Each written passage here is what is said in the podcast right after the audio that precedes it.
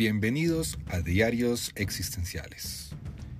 Este será su casa de podcast, donde estaremos hablando de psicoterapia y filosofía existencial. Y bueno, tal vez de alguna otra cosa que sea interesante. Soy Juan Pablo Díaz del Castillo, psicólogo y publicista colombiano, y espero que me acompañen, más bien, que nos acompañemos en este camino. Bienvenidos. Hola, eh, hoy vamos a hablar del tip 2 sobre cómo mejorar eh, y evitar esos niveles de ansiedad tan altos. Ya en el video pasado hablamos del tip 1 que tiene que ver con el ejercicio cardiovascular, de cómo ayuda a fortalecer el corazón y evitar generar esas sensaciones tan fuertes. Pero mucha gente me ha escrito y me dice, oye Juan, danos un tip rápido para manejar la ansiedad. Y la verdad no hay tips rápidos. Los tips rápidos tienen que ver por lo general con eh, farmacoterapia, tiene que ver con medicamentos que te quitan la ansiedad de una, pero te quitan la ansiedad, no te enseñan a manejarlo. Por lo tanto, lo que estoy intentando a través de estos videos es ayudarles a aprender a manejar la ansiedad de una manera completamente diferente y de una manera natural. Estos son, estos son tips preventivos para que cuando llegue la ansiedad no se siente tan fuerte. Y ahí vamos a ir al tip número dos, que tiene que ver con la alimentación. Recordemos un poco algo de lo que les hablé en el video anterior. El sistema nervioso autónomo. El ser humano tiene un sistema nervioso autónomo que se encarga de manejar, como su nombre lo dice, todos los procedimientos automáticos del ser humano.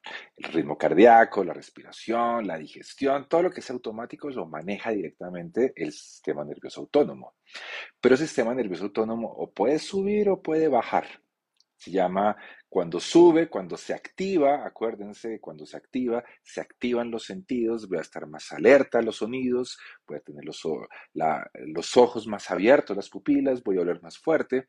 Por lo tanto, la ansiedad va a intensificar la sensación de peligro. Estoy en peligro, tengo que defenderme, tengo que cuidarme. Y lo que buscamos precisamente es evitar eh, que se suba tanto ese sistema nervioso autónomo. Y la alimentación ayuda muchísimo. Por ejemplo, vamos a explicar por qué viene siendo esto.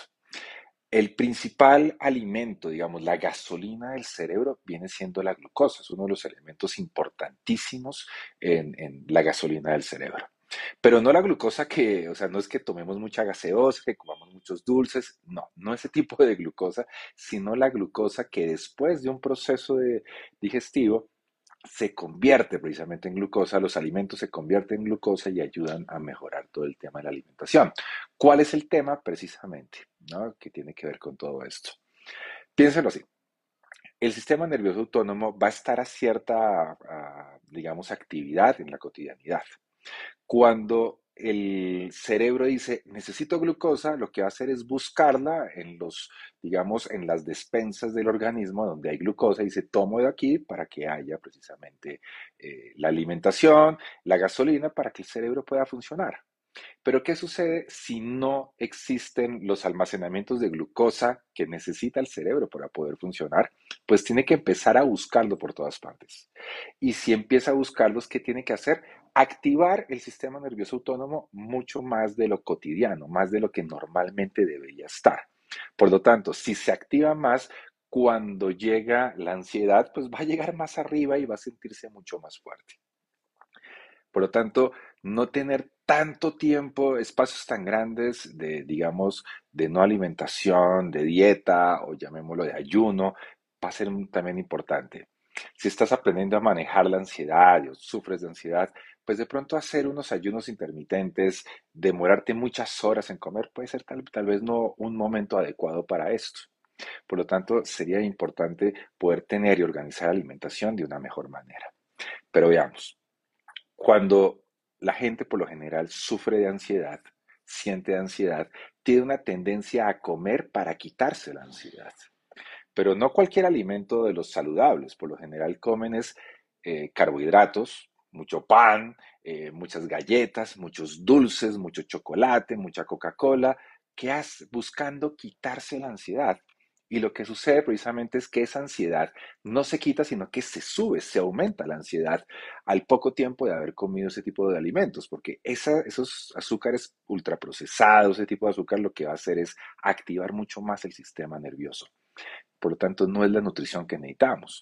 Por eso se recomienda eh, durante los procesos psicoterapéuticos, cuando estamos haciendo disminución de síntomas, principalmente en la ansiedad, intentar manejar cinco comidas al día.